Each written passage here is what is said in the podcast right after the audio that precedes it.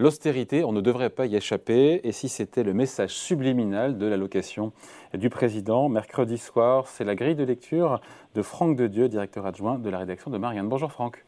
Bonjour. Bon, dites-moi, vous lui faites pas un petit peu un procès d'intention au président, parce qu'il n'a jamais utilisé, pardonnez-moi, ce mot euh, d'austérité. Il a juste dit ni plus d'impôts, ni plus de dettes. Ça veut dire austérité mécaniquement? Bah oui, parce qu'il euh, y a plusieurs leviers euh, pour euh, respecter les critères imposés par le traité de Maastricht et qui s'imposent également au gouvernement français si on en croit le programme qui est de 3% d'ici 2027. Donc si vous décidez d'avoir une contrainte budgétaire à 3% de déficit sans augmenter les impôts, euh, sans augmenter la dette, eh bien, il vous reste qu'une solution, mécaniquement, c'est euh, la baisse des dépenses. Pouvez me dire, mais il y a quand même la croissance du PIB, mais euh, y a fort à parier que ça soit c'est pas très très bien parti en 2022 et probablement pour 2023 également. Du moins, même si on échappe à une récession, on n'aura pas une croissance du PIB très élevée. Donc effectivement, si on veut, si on prend la parole présidentielle à la lettre, euh, ça suppose euh, une austérité. Oui, après, c'est vrai qu'il y a cette promesse qui a été faite pendant la campagne présidentielle, à savoir retourner, retrouver les 3% de déficit public en 2027. On est sûrement au-delà de 6 cette année. Et donc, il faudra serrer la vis. C'est ça le truc? Bah oui, euh, et d'ailleurs, si on regarde le programme, il, faut, il y a 35 milliards de nouvelles dépenses qui, sont très légitimes. Hein. France 2030, euh, la réindustrialisation, planification écologique, et puis 15 milliards de baisse d'impôts. Euh, donc effectivement, pour financer cela, ben, il compte faire 40 milliards d'économies à travers les retraites, à travers l'État, à travers les collectivités locales. Et l'inconvénient euh, de ces, ces, ces modèles-là, c'est que lorsqu'ils se passent en période de, non peut-être pas de récession, mais de, je dirais, de ralentissement de ralentissement, euh, ils sont euh, procycliques, c'est-à-dire que ben, ils entraînent un peu plus euh, la France dans, euh, un PIB atone, une croissance faible. Et si vous avez pour perspective de respecter les grands équilibres, eh vous devez à nouveau faire des. donc effectivement, cette, austérité-là, elle, risque de s'imposer à nous, notamment parce que, ce que je crois en revanche, il ne s'agit pas de faire un mauvais procès à Emmanuel Macron, je, crois que ils n'ont pas envie, euh, une sorte de plaisir à, euh, à, ce que les Français se serrent la ceinture. Euh, ne serait-ce qu'hier, on a vu qu'il y avait un bouclier tarifaire qui serait prolongé jusqu'à fin 2022, donc ce sera des dépenses en plus, du gel du gaz. Bon, tout cela est, bienvenu et légitime. Euh, sauf que euh, on a une, décidé de confier la gestion budgétaire de fait à la fois à Bruxelles, où les Allemands seront là pour nous rappeler nos Jusqu'à promesses. Jusqu'à fin 2023, on peut rester au-delà des 3%, on, on ne s'en soucie pas. La question, ce sera après. Voilà, la question, ce sera après. Et, euh, Mais les règles n'ont pas encore été définies.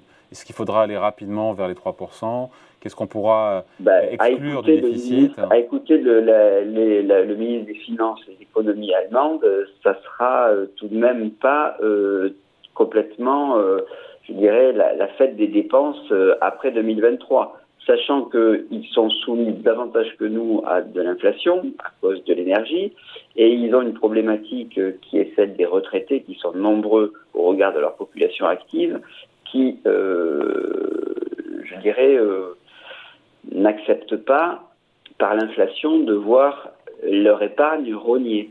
Donc, il y a fort à parier qu'il y a une pression, mais il y a une autre pression. Oui, je coupe et je vois venir. Il y a la pression qui vient de l'Europe, effectivement, de nos partenaires européens, puis il y a la, la pression peut-être qui viendra des républicains, parce que si au, coup par coup il faut des majorités, il faut aller, euh, il a besoin de la droite pour faire voter certaines réformes comme les retraites. Évidemment, les républicains, supposés qu'ils le suivent, qui suivent le président, fera pression pour peut-être euh, des comptes publics mieux, mieux gérés. C'est ça?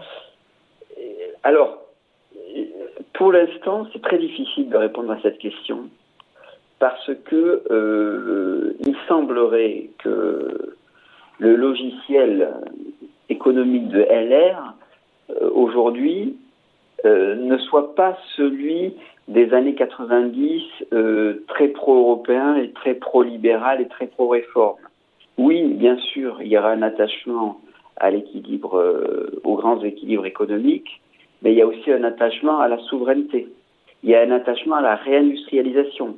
Quelqu'un comme Olivier Marlex, qui a été élu euh, président euh, du groupe, euh, est quelqu'un qui, on pourrait imaginer, qui a évolué dans l'univers un peu colbertiste, c'est-à-dire effectivement euh, un certain sérieux budgétaire, mais aussi une exigence d'indépendance, une exigence de dépense, une exigence de volontarisme étatique et économique. Donc, je ne crois pas que la pression principale viendra d'LR. Peut-être, c'est très difficile à ce stade-là de vous répondre de façon très déterminée. Donc, elle viendra, elle viendra des marchés financiers? Je crois. Parce que, si vous voulez, là, euh, ce pourquoi euh, Emmanuel Macron et surtout euh, Bruno Le Maire euh, rappellent euh, notre exigence de, de, respecter des critères et, et, et, de mettre des comptes au carré, c'est tout simplement parce qu'ils ne veulent pas, étant dans le club des 100, c'est-à-dire une dette supérieure à 100% du PIB. 115, on a eu le chiffre ce matin, 115 au premier trimestre. 115, donc être dans le club du club Med. C'est-à-dire que vous passez de 2,2% des OAT 10 ans à 3,5 ou 4. Et là, c'est plus la même histoire. Et là, c'est plus du tout la même histoire. La situation Donc, des finances publiques, elle est vraiment dégradée euh, aujourd'hui. Bah, vous avez, c'est-à-dire qu'en fait, c'est toujours pareil. Ça nous ramène à des, aux questions les plus fondamentales entre entre euh, keynésianisme ou, ou monétarisme. C'est-à-dire qu'à partir du moment où la BCE va essayer de restreindre oui. le robinet à liquidité euh, et que vous ne faites pas le pari d'une croissance forte, il n'y a pas, vous, vous, vous, vous, devez, vous devez euh, baisser les dépenses si vous restez dans le même, dans le même logiciel, dans le même univers euh, politique et budgétaire. Après, enfin, qui dit plus de croissance dit plus d'investissement, donc dit aussi laisser filer les déficits et la dette.